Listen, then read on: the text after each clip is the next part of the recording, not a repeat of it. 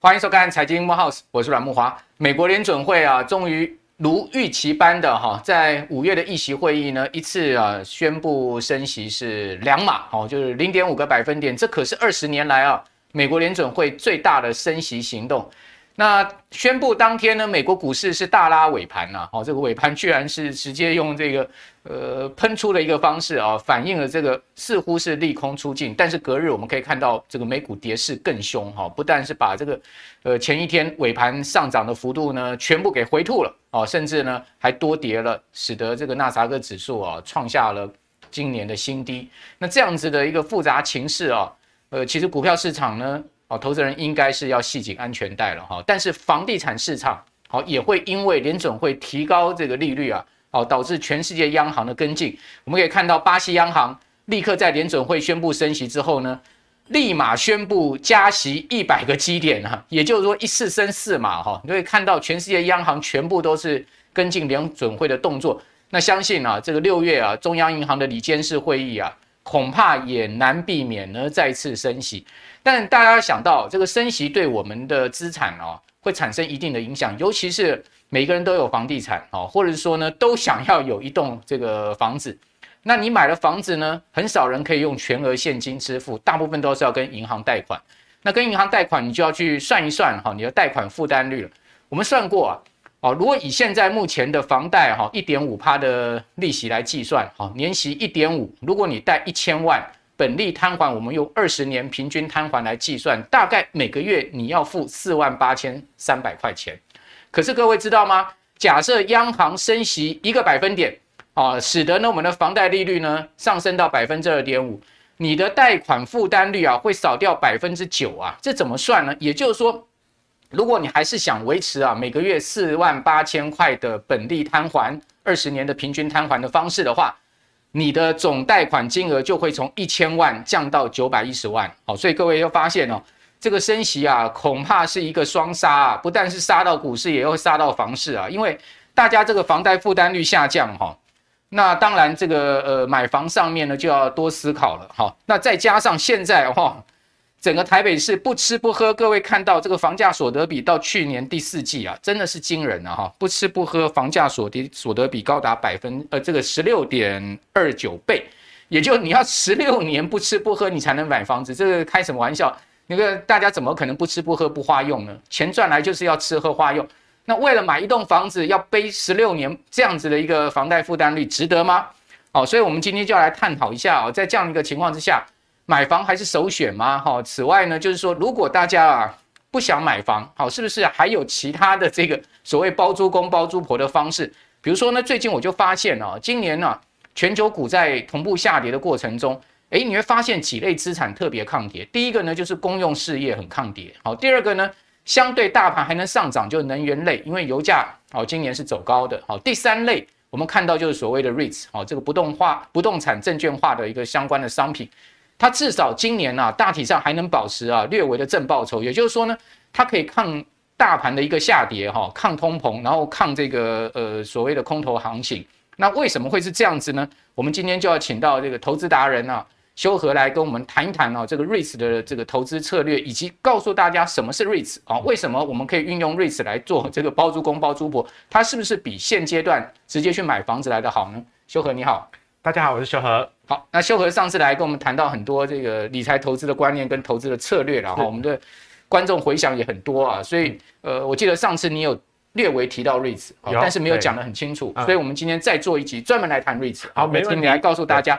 那在请修和谈之前呢，我先给各位看一下哈，呃，我们讲说有图有真相了哈，这个大家看这张图哈，这张图就是这个呃二十过去二十年来哈 REITs 啊，在美国联准会。好，启动升息循环之下，哈，它平均的表现，哈，我们可以看到它非常很明显的，哈，是优于股市的，哈。比如说三个月、六个月、一年、两年，啊，大家看到这个蓝色柱状图就是全球 REITs，啊，全球 REITs 指数。另外呢，全球股市指数，各位可以看到这个是灰色的柱状图，啊，很明显的从六个月到两年，啊，我们可以看到 REITs 的表现呢都是优于大盘，然后优于全球股市。那这个是一个呃过去的经验呢。但我们常讲说，过去的经验不代表未来的趋势啊。那未来会不会是呃同样的趋势呢？哈，这个就要请教修和了。不过我一开始啊，先要请教修和，就是说在现阶段哈，联准会这个要持续升息，而且呢，马上要启动缩表了嘛。哈，我们六月就开始要启动缩表了。那缩表加升息这么强力的一个资金紧缩的环境之下，哦，这个资产配置到底该怎么走？哈，我们看到这个大佬谢金河说哈。他说：“哎，美国联准会啊，这个呃启动升息啊，感觉上啊，当天是利空出尽啊，但是呢，事情还没完呢。为什么？因为后面最重要的还是要看通膨能不能下来。哦，如果通膨到年底，哦，到下半年能降到四趴左右的话，应该大体上哦，股市就有这个表现的机会了。那在现现阶段这么复杂的一个情势之下，你的资产配置会怎么进行呢？”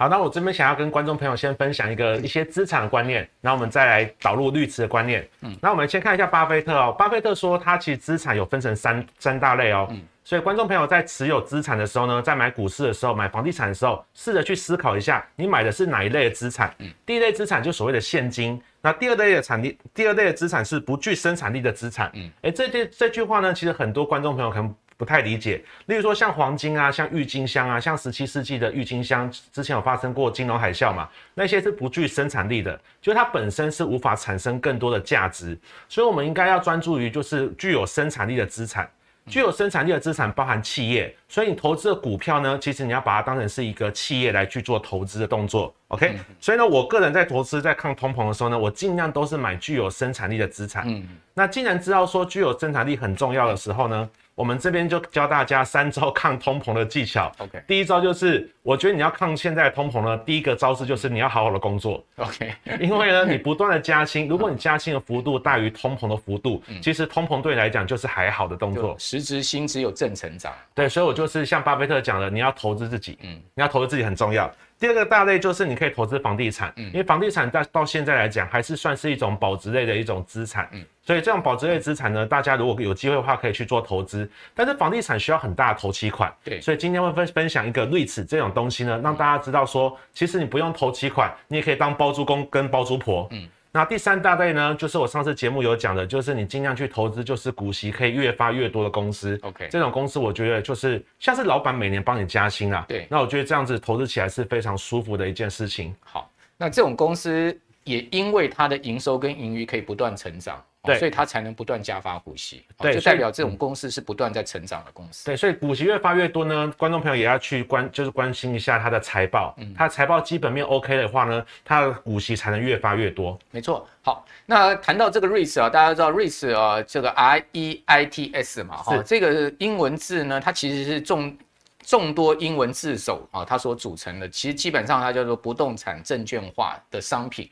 对，啊，那。是不是请修和先来跟我们解释一下，什么叫做不动产证券化？好，那我给观众朋友参考一下我个人一个大致上的投资组合。那我的股票呢，占我总资产大概四十趴，就是投资那种具有生产力的资产。对、嗯。那我本身有投资就是实体的房地产，嗯、就是所谓的绿色的部分三十趴。嗯。那我个人也有投资自己的公司啊，算是投资自己的一个。公司的一个股份，所以这个部分也在占三十趴，所以我公司的类型其实就占整个组合大概有七十趴，嗯，然后实际房实际房价三十趴。那瑞驰今天讲的瑞驰呢，它是属于股票的部分，它不是不是属于实体房地产，对。所以我们来了解一下瑞驰是什么？瑞驰这种类别其实是蛮特别的，它就是公司呢，如果有收租金，它把租金大部分收入大概九十趴的收入呢分给股东的一种类型，嗯，这叫瑞驰。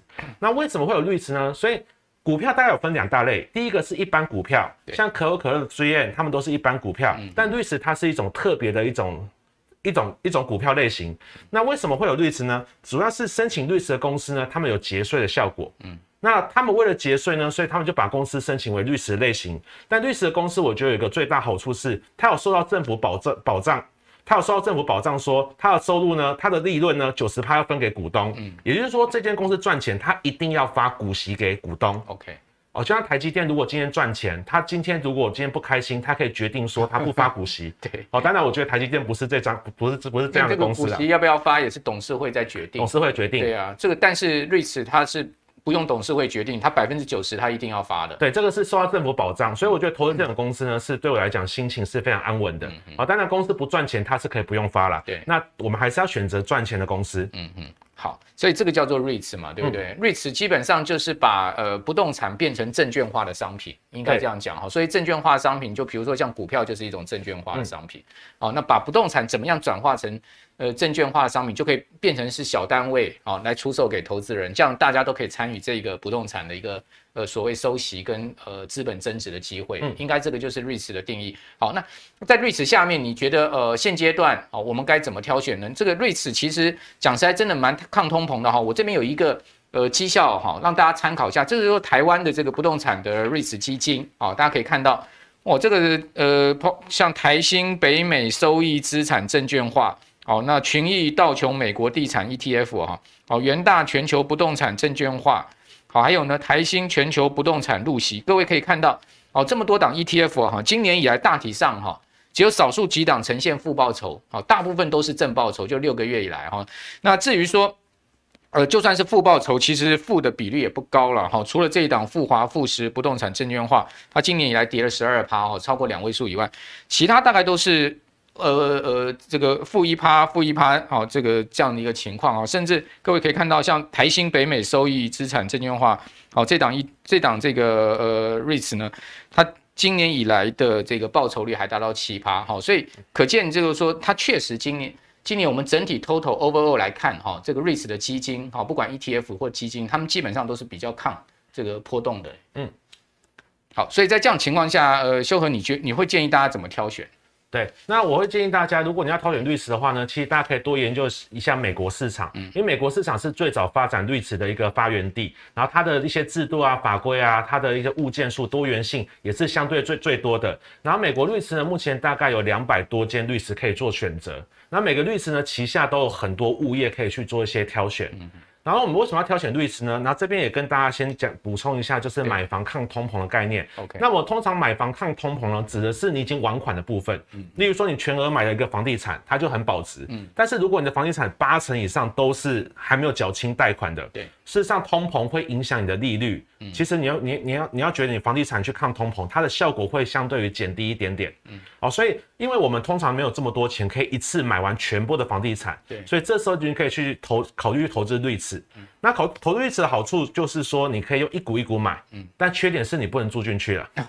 对，我不用住啊，我只要收息就好了。对，如果你想要只是纯粹想要当包租公包到包租婆的话呢，其实我觉得 REITs 是一个非常好的选择。那这也是我个人就是我在自己股票投资组合当中，我会有一部分都是专门投资 REITs，主要就是以防就是像今天就是就是像最近就是通膨的一些事件，嗯。那我们这我这边有准备一些图表呢，给大家看一下，就是 REITs 的一个报酬率。对，然后大家可以看一下深蓝色线，深蓝线深线就是 REITs。那这个是二十年，这个是十年的平均报酬率。OK，十年就是每一条线每个点都是十年的报酬率。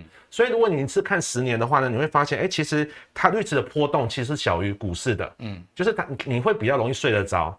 好，但是而且呢，它的报酬率呢其实不会输给股市。嗯嗯但是如果我们这是抓十年的哦，十年大家可能没有看出，就是 REITs 有真的远超过就是呃股市。嗯，好，当然这种投资报酬率的图呢，就是你的起算点不一样，它的报酬率的算法也会结果会不一样。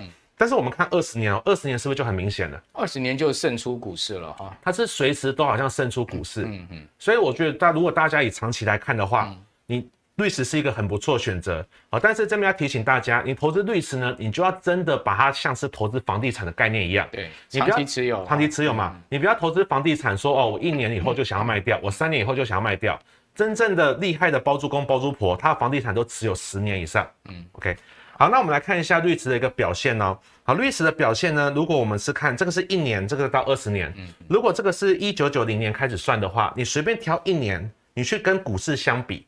那这张图是说，REITs 比股市表现更好的机会。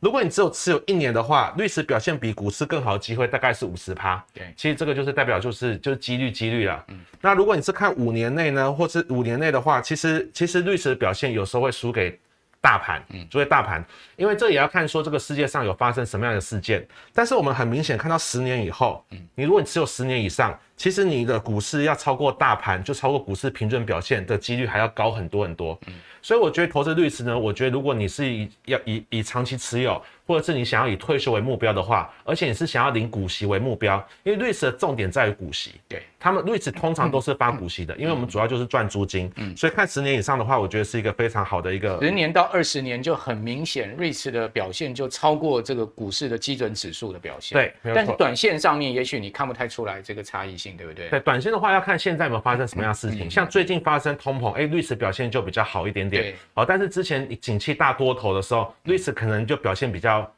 疲软一点点，就是说，景气大多头的时候是成长股表现的空间嘛？对，所以你可以看到科技股就涨很多。哦，那时候的瑞慈的这个绩效当然就打不赢这个科技股。哦，但是，一旦这个事情 世道转变了，啊，科技股在往下一直大跌的时候，但是瑞慈就可以开始出现它一个抗跌，嗯、而且是呃相对呃抗波动的一个特性了。对，嗯，好的，然后我这边来介绍，我这边来介绍一下瑞慈的一些种类哦。其实瑞慈大概有分九大类哦。很多人都不知道律师有分九大类，因为台湾律师的选择真的太少了。对，所以台湾大部分的律师都是办公室类型的。嗯，好，但是呢，这边有分九大类哦。好，大家跟大家分享一下，第一个是多元组合类，就是它是很多类型的组合。嗯，它可能旗下有医院啊，有办公室啊，有住宅啊，有各种各式样各各式各样的类型。嗯，第二种是医疗类，就是它是租给医院的。嗯，哎，大家有没有想过，你的租客如果是租给医院的话，你的医院是不是很稳定？一定的啊，很稳定嘛？而且很少看医院在搬家的。对，几乎不会搬家，而且现在是老年化的世代嘛，嗯、所以什么银发村啊，也是它的营运范围之内。或者是像疫情来嘛，医院不是生意会变更好吗？嗯，哦，虽然这样讲有点奇怪了。好，那第三个是酒店跟旅游类，酒店旅游业就是那种度假村、度假村的一些饭店、嗯、一些系列。第四类是工业类，这些物流相关都是工业类。嗯、接下来是抵押房贷类，第五类算是比较特别的。你不是收租金，你是收利息。哦，就是你这些公司是放贷款给别人，放房贷给别人，那房贷的利息你去分那个银行的利息，嗯嗯，所以第五类算是比较特别的类型。那第六大类就是办公室类型，像 A 办啊那些，像一零一大楼就是办公类型。嗯，第七类是住宅跟公寓，这就是我们平常熟悉的包租公包租婆的模式。对，那接下来是零售业，就是商用商用商用的一些商用的不动产。嗯嗯，那第九类是比较特别的，比如说他可能会出租数据。啊等等之类的，它是比较特别类型的。它的它租的东西不一定是房地产，好，有时候是一些数据库等等之类，就是第九类。嗯，那我们这边来跟大家分享三大类，就是说，就是最近就是如果你想要抗通膨的话呢，我挑选出三大类，我觉得这些类别呢会相对比较安全一点点。第一个呢就是刚刚说的其中一个类别，就是零售业。那零售业主要是出租给购物中心。那为什么他那他们是很比较抗通膨的？是因为不管景气什么样的状况，你是不是都还是要去做消费？对。疫情就算要封城的话，你是不是会大量去购物中心去做一些购物的一些动作？所以他们在景气不景气的时候呢，通常都是相对比较抗通膨的。那我这边讲一下，我这边讲抗通膨指的是说它的财报会相对比较稳定。嗯，那股市通常会因为大家恐慌而乱乱跌。对对，像最近就是这样子乱乱跌。对，好，这个就不去看财报了哦，只看这个股价的波动了。哎，可换句话说，如果股市大跌的话，财报又好的话，那这时候是什么样的机会呢？好，大家可以思考一下。嗯。好像我很喜欢一间公司的是 O，O，它旗下就有超过一万件房地产物件，嗯，而且它每个物件都是独栋的，所以你只要买一股 O，，好，你只要花几千块台币，你只要买一股 O，，你就可以跟大家讲说，我就是一万间房地产的包租公跟包租婆了。它这个是以商务物件为主的，商务物件，哦，嗯，对，它它旗下像沃尔玛跟 Seven 都是它的租客，OK，都是，而且他们的租客通常一租的话都是打长期的租约，一定的啊。长期租约。哦，大家想想看啊，如果他的租约是打五年或十年的话，你有没有发现，如果景气再怎么不景气，是不是租约说你要付多少租金，你就是要付？嗯，而且通常这种商用的租约呢，通常什么时候要涨租金，都会在合约一开始就写清楚了。嗯嗯，那这样的物件的话，我觉得他们财报比较不会有太多改变。OK。好，第二个大类呢，就是办公室类型的。办公室类型的话呢，因为我们这边讲的是是是比较高级的一些办公室，所以这个租约呢，通常都是可能是五年起跳的。所以如果是五年起跳的话，很容易就跳过一个一次股灾或是一次的一个景气循环。景气景气循环。好，当然如果这个景气如果持续十年或持续更久更久的话，那当然这种类型呢还是会受到影响。但是如果是五年内你觉得这个事情会解决的话，那我觉得办公室类型也是不错的。OK，像。这间公司呢，B 叉 P 呢，它是波士顿的那个商用房地产，它专门是做顶级的 A 办，A 办，呃，那大家不要小看小看说像这种 A 班哦，这种租客是非常非常稳定的，都是超级大公司。嗯，那其实如果你去看，如果你会看一些股市的一些报酬率的话，其实它也是大于，就是它长期的报酬也是大于美国大盘的。嗯嗯。哦，对，你看买这种公司，你不觉得好像就很开心吗？对。你就等于说坐拥了这些超级 A 办啊，对，你就变成这 A 办的主人。对啊，就是虽然你只是一部分了哈，你你会变成老板的房东哎、欸，这不是比老板还要更高级的境界吗？呃，重点是你也不用去管理，不用去管理嘛。然后就是你买了以后，其实就是去收租金啦。那买 REITs 的种类呢，主要的核心就是为了赚租金。OK，那第三大类呢，就是那个医疗类。好，医疗类我也觉得是蛮不错的。医疗类呢，它是可以抵抗经济的，不管任何经济，基本上它都可以抵抗。但是它的租金涨幅会比较慢一点点，对，因为医院比较属于比较偏向公共事业啦，是。你不能跟医院说哦，现在租金就涨一倍，哦，这是不道德的，嗯、所以医院的涨幅虽然比较慢，但是它会比较稳定一点点。所以如果你比较追求稳定，你不去追求快，你只是觉得觉得就是说，哎，租金慢慢涨，然后稳定就好。那我觉得医院是一个医院类型是不错的，OK，像银发村啊、照护中心啊、诊所啊，哦，这些图我都是在官方网站找的，就是这些公司的官方网站找的，就都是他们实际拥有的资产，实际拥有的资产。对，所以你未来如果要退休的话呢，你也可以考虑去这间公司去去退休。好像哎，我是股东哎，那这样退休福利有没有好一点点？OK，好，所以这个代号是 Well，对不对？对，Well，W E L L。那对这个 Well，它长期的绩效也有打败美国大盘吗？呃，我主要是看它的租金呢，它的租金的收入呢，就是在这十年当中呢，都是越涨越多。OK，那长期的话，如果你加上股息再投资的话，都是可以超过大盘的。OK，好，那我们看完了这三档这个。呃，REITs 啊，这个修和所介绍的啊，就是不同类型的，对不对？对，三大类。不过你刚刚有讲说，台湾本地的 REITs 大部分都是办公室类型的嘛？对。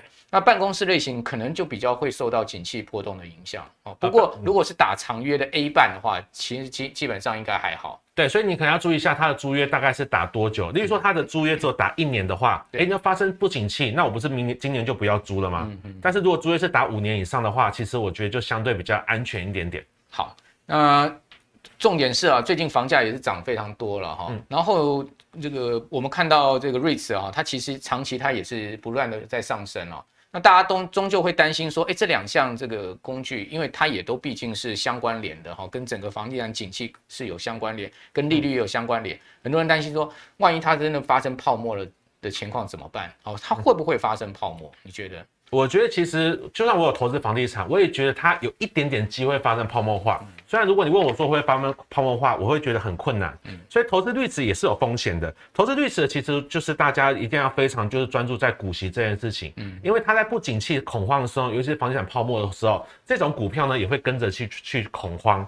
好，那我们看欧这这这种标的哦，欧这种标的呢，其实股息呢已经越发越多，可能已经差不多二十年了。但是你看一下，二零零八年的时候，它股股价股价从三十块哦，三十块美金跌到十五块美金。哦，这个零八年次贷风暴的时候，它是腰斩。对，直接腰斩，而且它没有几个月就直接腰斩。对，好，当然你你事后诸葛，你会发现它股价就是越升越高，嗯，而它股息在这中间都没有断掉，嗯，也就是说它的租金、它的财报并没有变差，嗯，所以呢，我觉得就是投资价格变差了，价格变差了，所以投资 REITs 的话呢，它中间有时候会因为一些波动，尤其是房地产的讯息如果出现的话，大家会非常非常恐慌，嗯，所以这时候你就是要坚持住。好，这是 REITs 的一个风险啊。风险的话，就是它短期之内有可能波动比你想象中还要更高。对，好，所以你要更长期的持有，这样子风险才会降低。好，这个换言之，买了就忘掉它了。哦，这个等于说 盖牌就对了，买了就把软体删掉，你删掉忘了这个这笔投资盖牌，十年后、二十年后，你发现哇，呃，你的 REITs 怎么会让你？带进来这么多的租金报酬哈，同时那个价格还在上涨哈。好，那我们知道最近也有这个富邦投信要展开一档新的 REITs 的募集嘛哈，五月四号有富邦的一档新的 REITs 啊，那相关的 REITs 最近表现其实也优于大盘哈。呃，你怎么观察？我们来看一下哈，大家可以看到这个是呃最近一季哈正报酬的海外原型 ETF 啊，比如说呃这个零零七零二的国泰标普第一波高息哈。最近一季它有十一点三趴，哦，另外国泰网络资安呢，好，最近一季有四点一趴，好，零零七一四的群益道琼美国地产呢，最近一季有二点九趴，这个就是我们刚刚讲的这个 REITs 了哈，好，REITs 的相关基金，那另外零零六五二的富邦印度呢，最近一季是二点六趴，零零六四六的元大 SP 五百哈，那是一点九趴，大家发现诶，其实在这里面哈。确实就是有类似相关的基金，好，就是在呃我们讲说最近一季啊，这个海外原原型 ETF 啊，能能真正啊这个打败大盘的不多啊。那原型 ETF 或是基金啊，今年还能维持正报酬的，真的算是。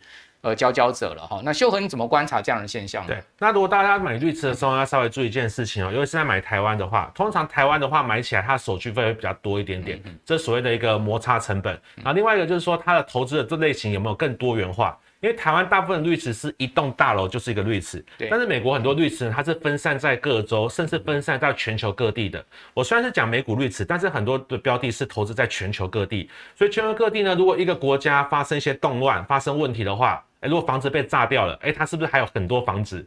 所以我觉得它的标的如果更分散的话，会相对比较安全一点点。所以大家也不要只有看投资报酬率，要去研究一下这间公司它的分散风险或它的租约大概大概是怎么样。也就是说，你要真正认识公司，你的风险才会降低。嗯嗯。像欧这间公司呢，你看它的像像物件哦，这次都是以栋为单位哦，有一万一千多栋哦。OK。那台湾是一栋就是一个绿池，但美国你有没有发现有机会是几千栋？或是一万多栋才是一个绿池，所以它相对于我觉得它分散风险的效果会好一点点啊。